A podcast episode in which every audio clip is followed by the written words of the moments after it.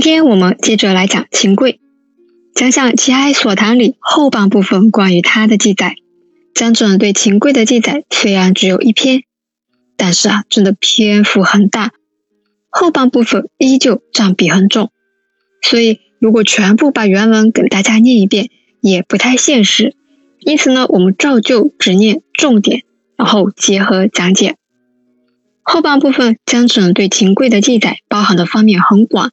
有记载他与赵鼎的恩怨，有记载秦桧陷害其他五十三人的记录，有记载秦桧在病重时的一些骚操作，最后呢，记载了秦桧死后大家的一些反应。我们一件件来看。桧家在金陵，绍兴五年除之温州，舍田盖世食矣。曰赵封御者，贵恨赵鼎，必欲杀之。秦桧想把赵鼎杀了，赵鼎是谁啊？为什么要杀他？他哪里得罪秦桧了？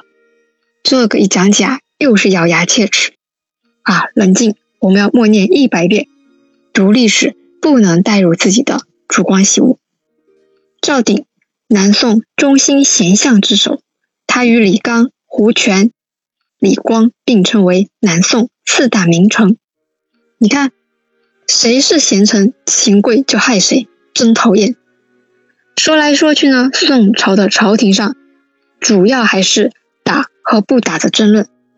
因为曾经赵鼎他是反对议和的，与秦桧意见不合，所以呢，秦桧要迫害他。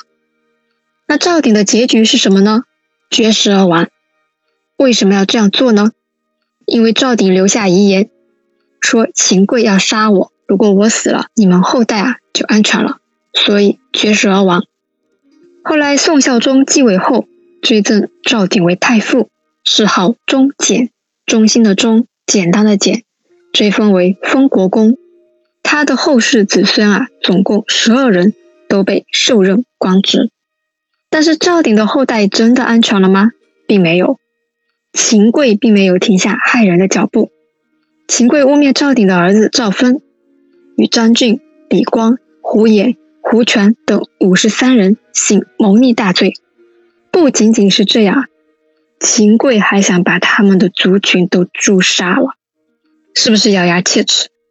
秦桧坏到这种地步，好在啊，苍天有眼，这时候发生了一件事情，什么事情呢？玉成，贵病，不能书，乃是，就是秦桧陷害赵封不成，要在假的罪书上签字时啊。忽然晕过去了啊！活该，病了，终于病了。在病中的秦桧还不忘记实行他的骚操作，想让朝廷给他赐九锡。九锡是中国古代皇帝赐给诸侯大臣的九种礼器，为最高礼遇。你秦桧也配？称你病，要你命，这句话用在秦桧身上真是大快人心。秦桧不是快奄奄一息就要死了吗？宋高宗赵构亲自去看望，病入膏肓的秦桧已经不能说话了。他的养子啊，却在此时啊祈求赵构，让他子承父业，继承丞相之位。你也配？真搞笑。那我们知道赵构啊，一直受秦桧各种控制，是非常不爽了的。回去呢，就下了一道圣旨，内容是什么呢？免职。父子俩一起再见，好不容易等来铲除你势力的机会，怎么还会让你的儿子当宰相呢？绍兴二十五年（一一五五年），大坏蛋秦桧终于死掉了，他的雕像也将永远的跪在岳飞墓前。好啦，今天的讲解呢就到这里结束了。下一期，捕获要和大家讲解《齐海所堂》里记载的温元帅。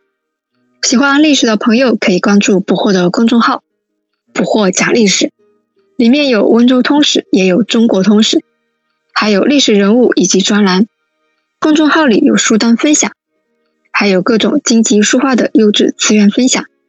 现在也已经提供古籍与古画的高清扫描页下载。